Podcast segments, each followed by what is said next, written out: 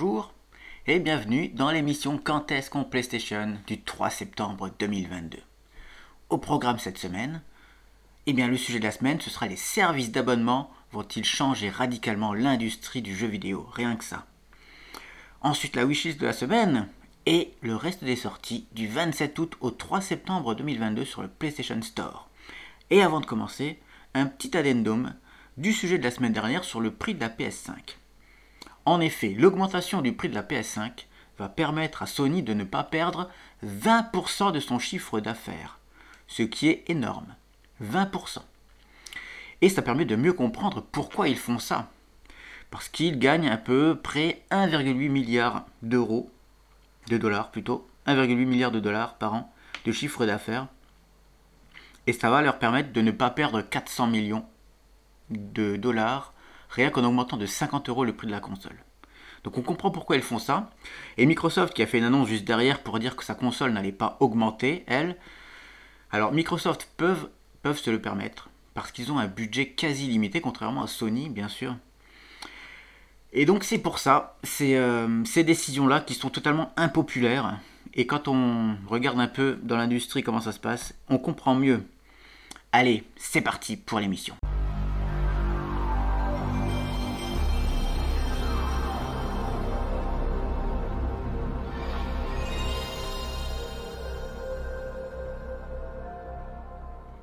Et nous allons nous attaquer au sujet de la semaine. Et cette semaine, le sujet c'est les services d'abonnement vont-ils changer radicalement l'industrie du jeu vidéo? Avec le succès des abonnements Game Pass, PlayStation Plus Extra et bientôt Luna d'Amazon, là qui va arriver, le jeu vidéo va-t-il changer dans sa forme? Je vous propose tout d'abord un article et ensuite mon analyse sur les craintes que j'ai face aux services d'abonnement. Alors c'est parti pour cet article du site jeuxvideo.com, un article écrit par Meakaya publié le 7 août 2022. Ori, Halo, Hitman, Gears, Doom, Forza, malgré l'offre plus qu'alléchante, je crois que le Xbox Game Pass n'est pas fait pour moi. Alors oui, petite euh, parenthèse. Là, il va parler beaucoup du, euh, du Xbox Game Pass, mais tout ce qu'il va dire, ou tout ce qu'elle va dire, je ne sais pas si c'est un homme ou une femme qui écrit, c'est exactement pareil pour le PlayStation Plus Extra ou pour n'importe quel service d'abonnement du jeu vidéo en ce moment. Voilà. Donc cet article est un biais d'opinion. Hein. C'est plutôt une opinion qu'un article journalistique. D'accord? Donc il ne faudra pas le prendre comme un article journalistique euh, avec des données et tout. C'est vraiment du ressenti, de l'opinion et il y aura mon analyse derrière. Allez, c'est parti.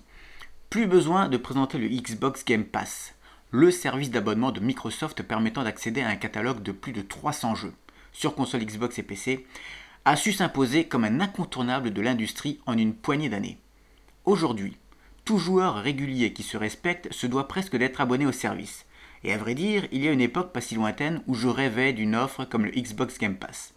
Jeune étudiante, ah bah c'est une femme, au budget serré et un peu radine sur les bords, mais autant presque illimité, l'idée de débourser peu pour pouvoir jouer beaucoup, c'était un peu l'idée que je me faisais du paradis. Oui mais voilà. Pas assez de PC assez puissant à dispo, ni de console Xbox. J'ai donc plutôt opté pour les jeux longs, payés certes au prix fort, mais sur lesquels je pouvais passer une bonne centaine d'heures sans problème. Un investissement fort bien rentabilisé donc, mais qui m'a habitué à une façon bien particulière de consommer le jeu vidéo.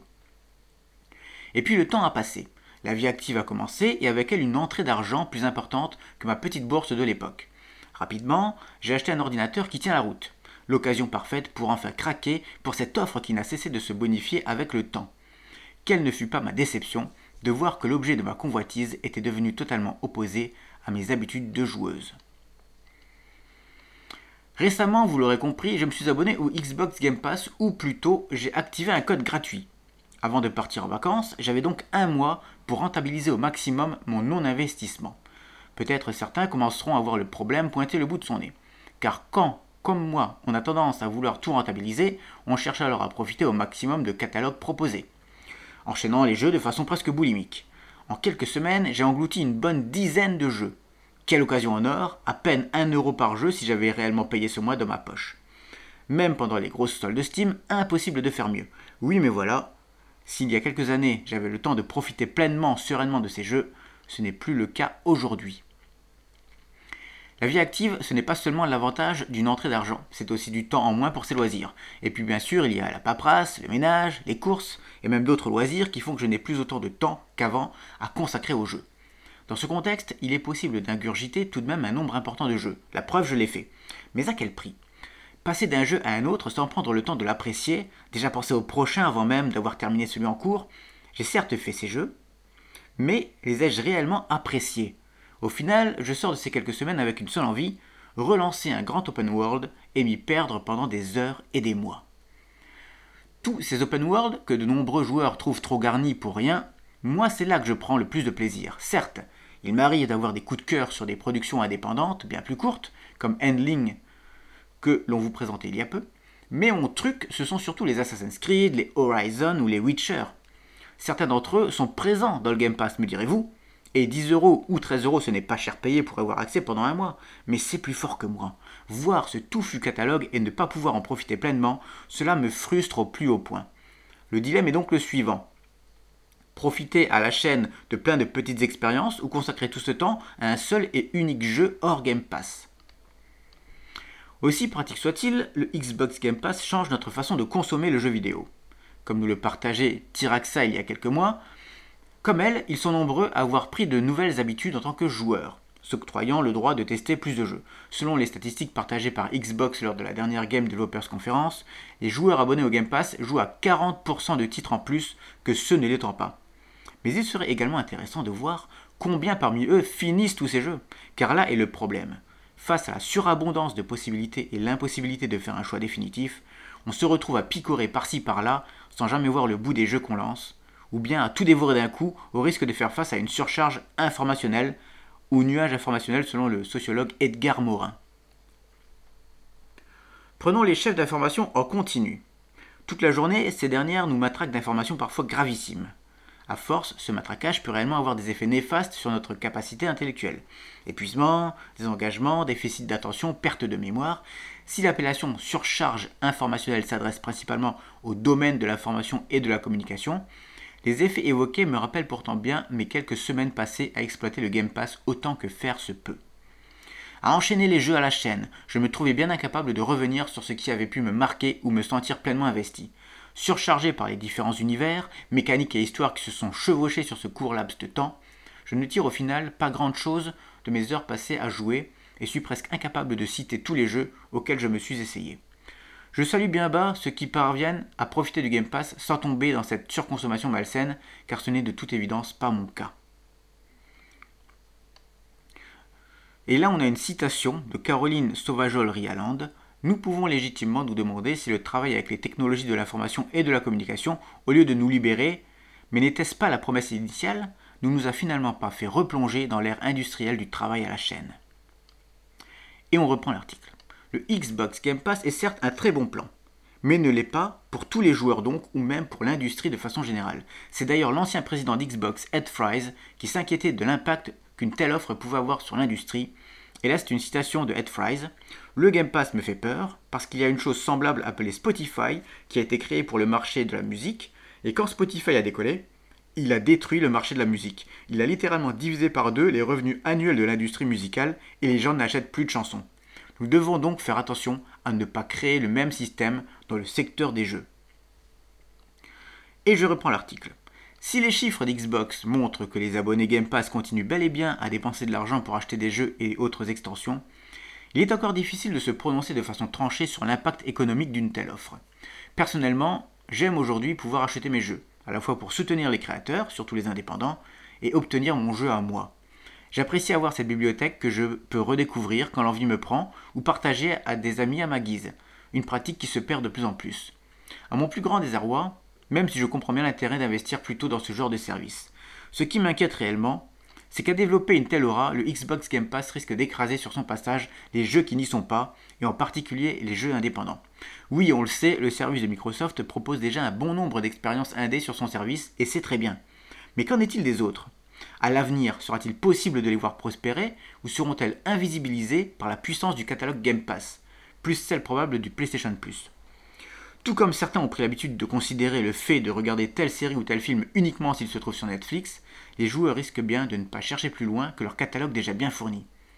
C'est pourquoi faire partie du Xbox Game Pass est devenu un véritable enjeu pour les studios indépendants qui se lancent parfois dans de longues discussions pour espérer trouver une petite place pour leur jeu sur le catalogue de chez Microsoft.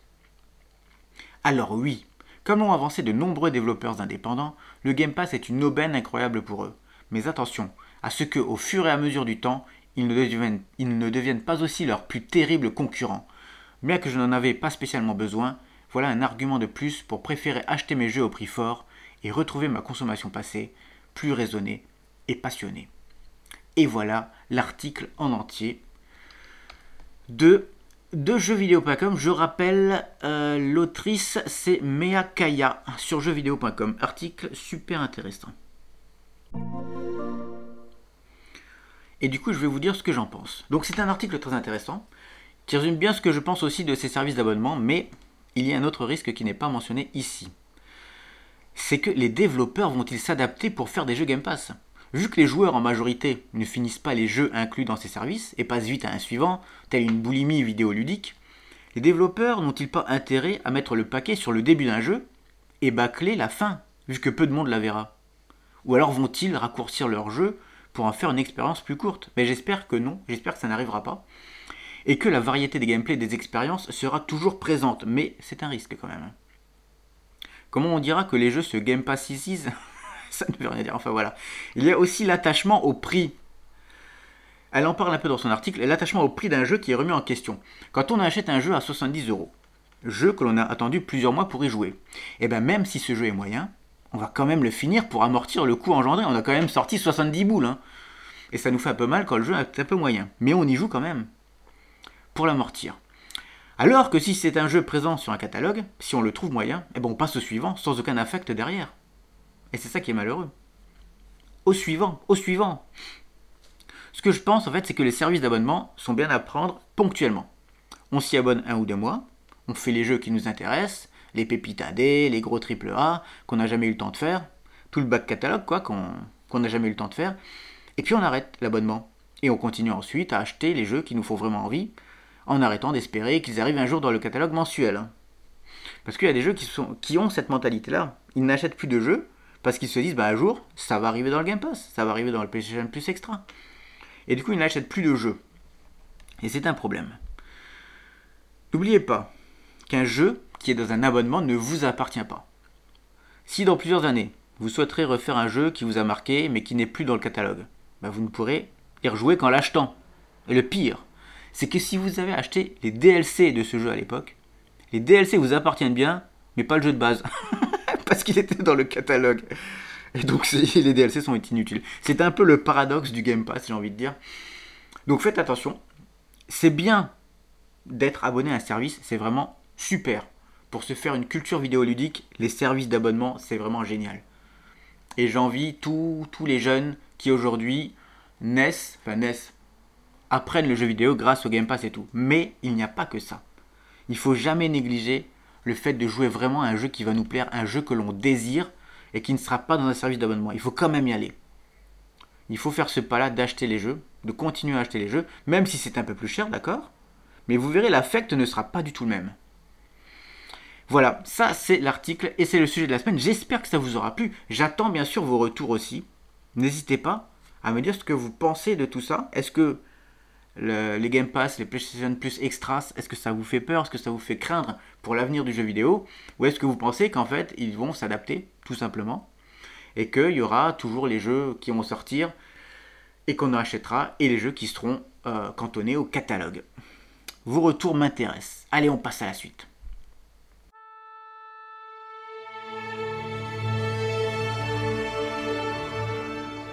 Et nous allons nous intéresser à la wishlist. Quels sont les jeux cette semaine que je vous conseille d'acheter ou de mettre dans votre wishlist ou dans votre liste de souhaits, comme on dit en français, en attendant une promotion hein, et qui ne sont pas euh, peut-être dans les catalogues de services d'abonnement. J'ai remarqué deux jeux qui m'ont plu cette semaine. Le premier, c'est Tinykin à 25 euros sur PS4 et PS5. Milo débarque sur Terre et découvre qu'il est trop petit pour ce monde-là, qu'il n'y a plus personne et que le temps semble s'être arrêté en 1991. Unissez vos forces aux mystérieux Tinykins et utilisez leur pouvoir unique pour créer des échelles, des ponts, des bombes et plus encore. Aidez-le à rentrer chez lui à travers une métropole lilliputienne et percer à jour le plus gros mystère de la planète.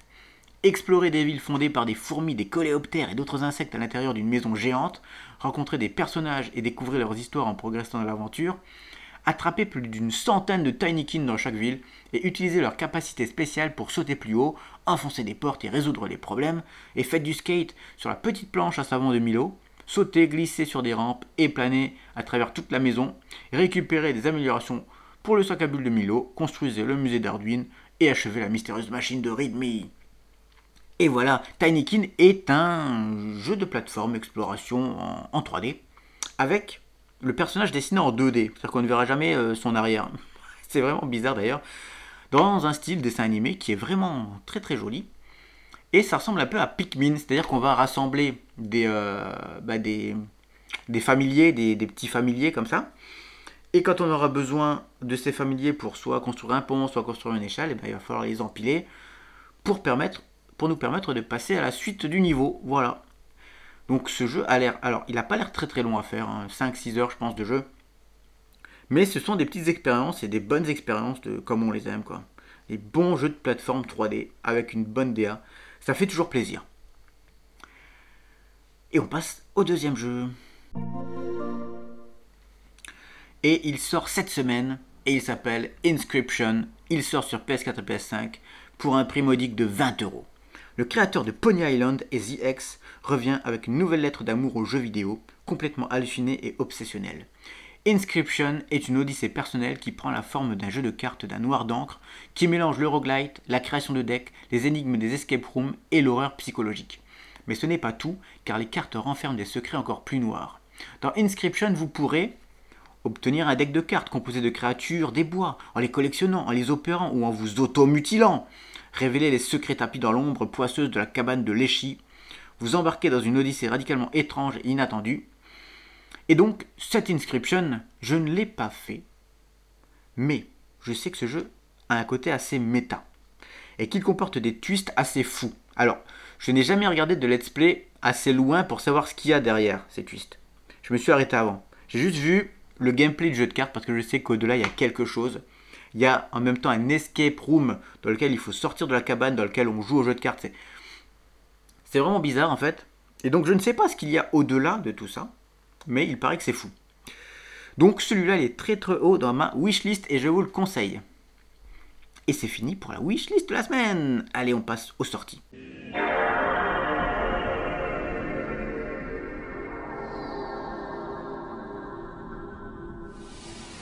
Allez, le reste des sorties du 27 août au 2 septembre 2022.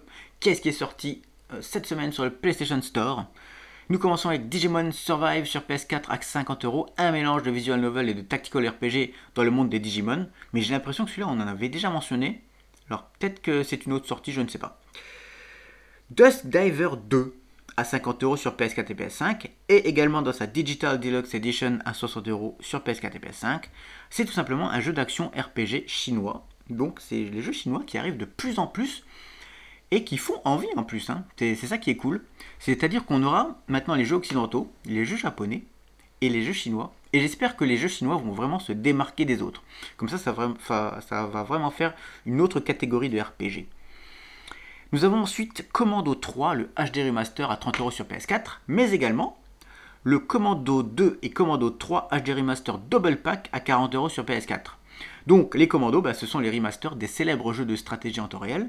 Vous dirigez une équipe de commandos pendant la Seconde Guerre mondiale et vous devez vous infiltrer dans les camps ennemis pour saboter ou délivrer des prisonniers. J'avais le coffret sur PC à l'époque qui regroupait je crois les trois commandos. Et je me rappelle que j'avais fini le premier et que j'avais commencé le 2, c'était tellement difficile que j'avais arrêté. Donc ce sont des jeux vraiment très difficiles, hein, où chaque mouvement doit être bien réfléchi. En plus là, une démo existe pour ce Commando 3, donc euh, voilà, si ça vous tente, n'hésitez pas. Par contre, sachez que c'est pour les hardcore gamers. Je sais pas s'il y a des modes faciles, parce qu'à l'époque il n'y en avait pas. Peut-être qu'ils ont rajouté ça, je ne sais pas. Mais sachez que là, c'est vraiment du, très difficile. Hein. Ça ne rigole pas. Ensuite, Destroy All Humans 2 Reprobed à 40 euros sur PS5. Il y a aussi la version Dress to Skill Edition à 55 euros sur PS5. Et la Destroy All Humans Jumbo Pack à 80 euros sur PS4 et PS5. Donc, Destroy All Humans 2, bah, c'est la suite du remake du premier du nom. Vous dirigez Crypto, qui est un envahisseur extraterrestre dans un jeu de tir à la troisième personne, et vous devez détruire la Terre et tout ce qui ressemble de près ou de loin à des êtres humains. Donc on est vraiment les extraterrestres méchants qui envahissent la Terre. Et c'est cool hein, de passer de l'autre côté. Aliens Fireteam Elite Into the Hive Edition à 40 euros, ou alors la Ultimate Edition à 60 euros sur PS4 et PS5.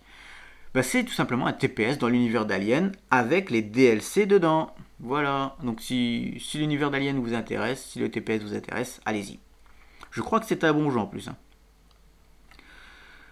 Et ensuite, il y a bah, Tiny à 25 euros, on en a déjà parlé, sur PS4 et PS5. Donc on va passer. Et ensuite, une grosse sortie aussi. J'aurais pu le mettre dans ma wishlist, mais je me suis dit, en fait, est-ce que ça m'intéresse tant que ça? Peut-être pas. C'est Teenage Mutant Ninja Turtles The Kawabanga Collection à 40 euros sur PS4 et PS5. Donc c'est une collection qui regroupe tous ces jeux-là. Attention, la liste va être longue.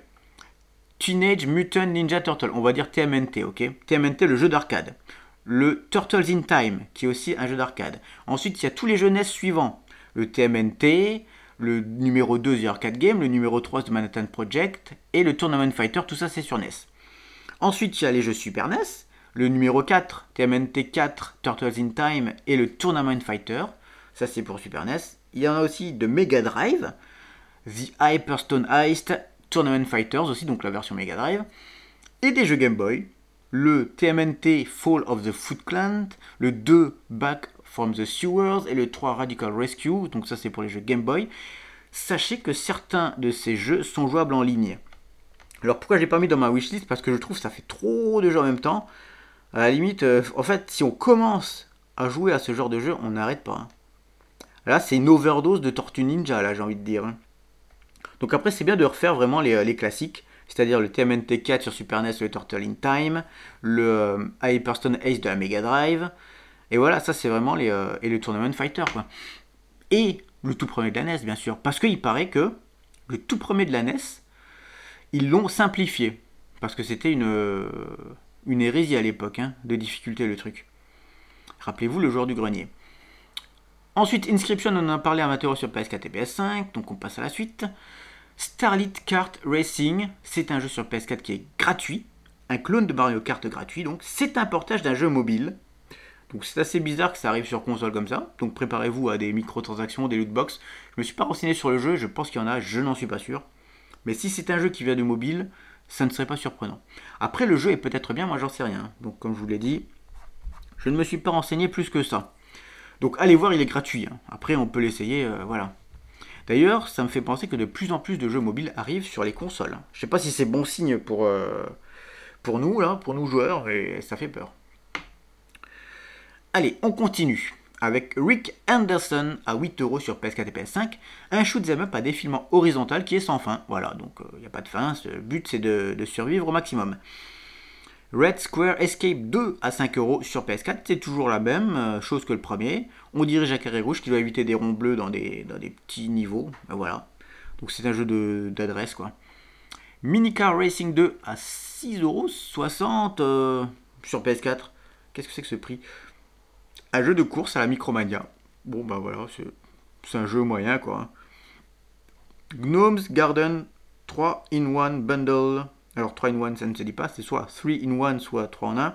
Le bundle à 9 euros. Gnomes Garden sur PS4. C'est trois jeux de gestion d'une tribu de gnomes qui doit entretenir des jardins. J'avoue que j'ai vu des, des, vidéos de gameplay, j'ai pas compris l'intérêt du truc.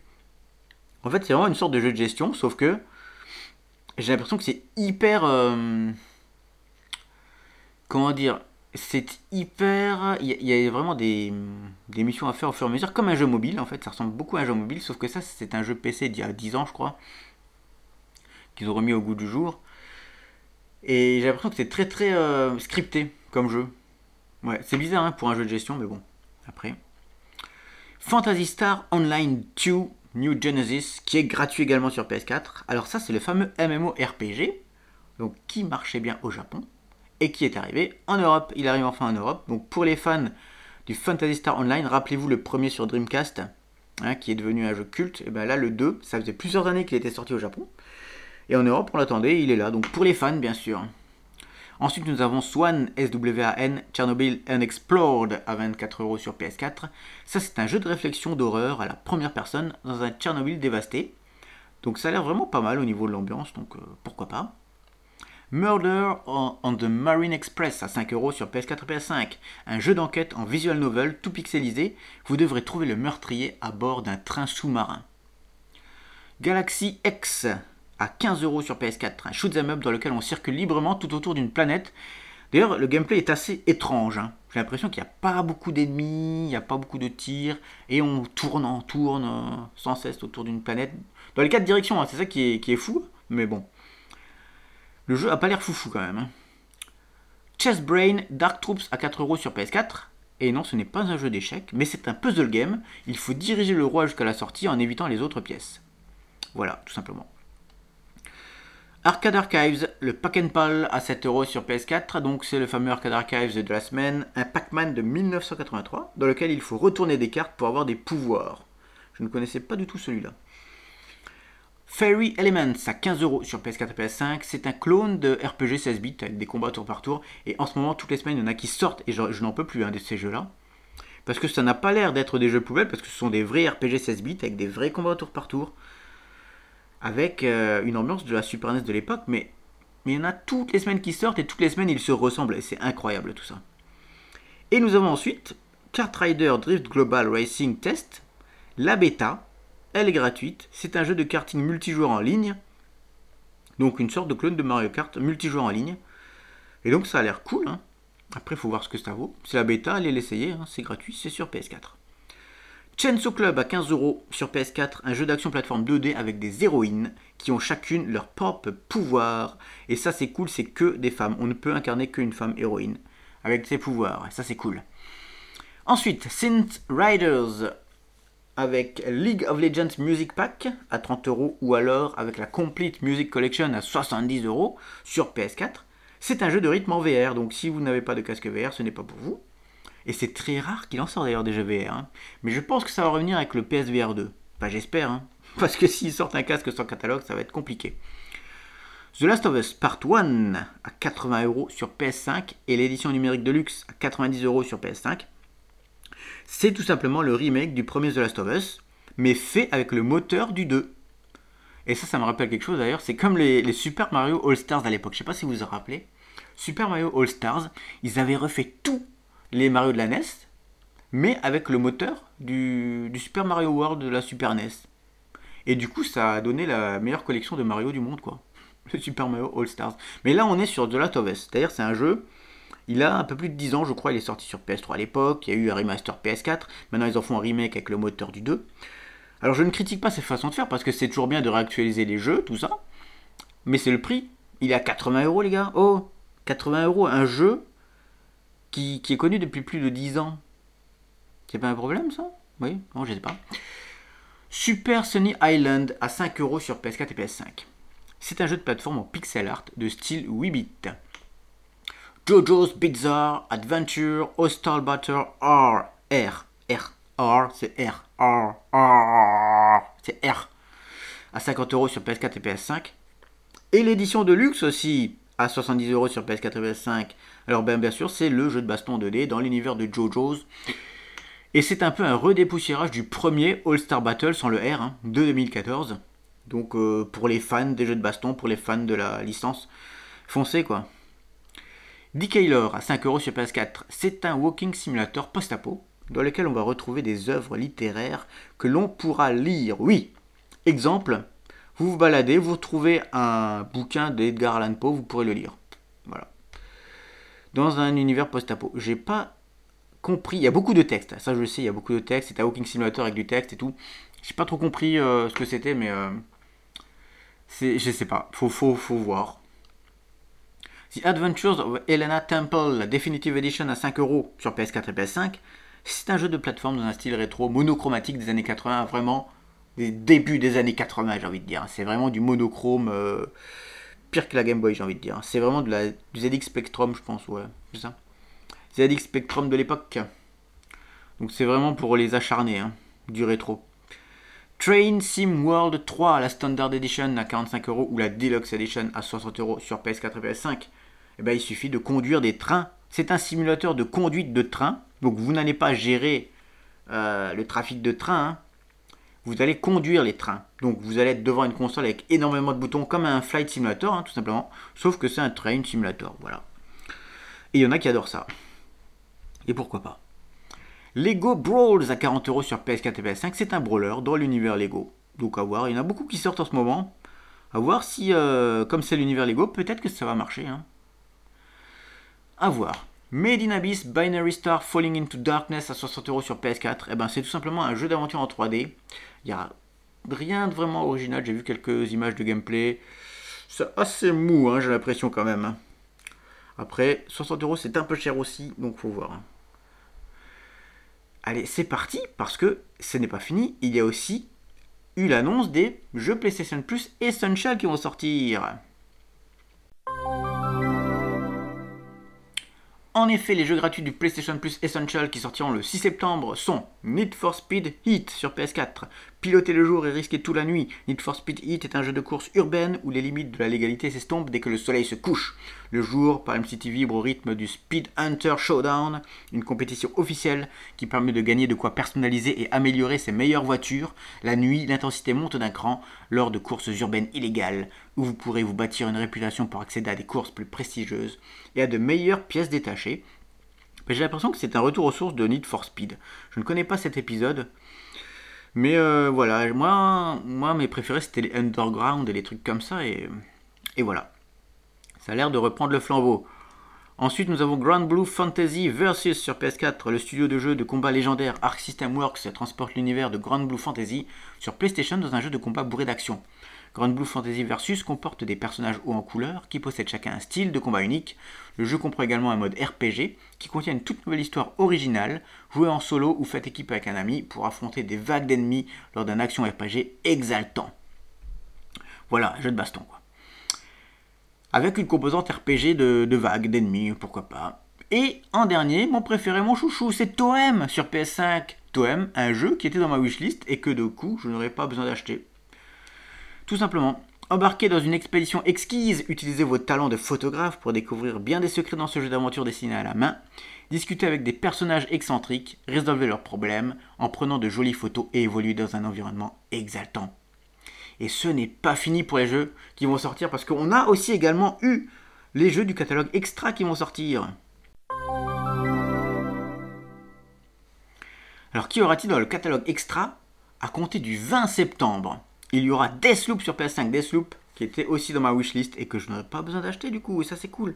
Assassin's Creed Origin, Watch Dogs 2, Dragon Ball Xenoverse 2, Spiritfarer Farewell Edition, Chicory A Colorful Tale, Monster Energy Supercross The Official Video Game 5, Alex Kidd in Miracle World DX, Les Lapins Crétins, Invasion, la série télé interactive, Rayman Legends, Scott Pilgrim contre le monde, le jeu édition intégrale. Et nous allons également faire le catalogue premium, donc à compter du 20 septembre. Et cette fois-ci, il y en a Et c'est incroyable Et il y en a 6 à la place de 3. Hein. Je pense qu'ils ont essayé de se rattraper par rapport au mois d'avant où il n'y avait rien de sorti. Donc, ce mois-ci, il y aura Siphon Filter 2, The Sly Trilogy, donc les trois jeux Sly Raccoon, et ça c'est cool, de la PS3. Sachant que Siphon Filter 2, c'est celui de la PS1. Sly Cooper en plus, voleur à travers le temps, donc un autre épisode de la PS3.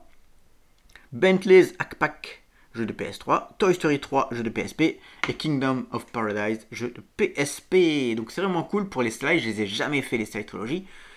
Mais c'est pas ça qui va quand même me faire prendre le premium. Voilà.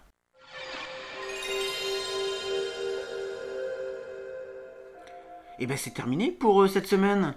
Retrouvez-moi sur Twitter, rockstar du poney et sur Twitch, twitch.tv slash roxor underscore du poney. Sur ma chaîne YouTube, bien sûr, où je mets tous mes replays de mes lives et des, vidéos tuto de tondeuse de, gazon, pourquoi pas. Donc ma chaîne YouTube Roxor du Poney. Et n'hésitez pas à me contacter, roxor.duponey.gmail.com. Voilà. Euh, je vous dis bonne semaine à vous. Jouez bien. Bonne rentrée pour ceux qui c'est la rentrée. Et à la semaine prochaine.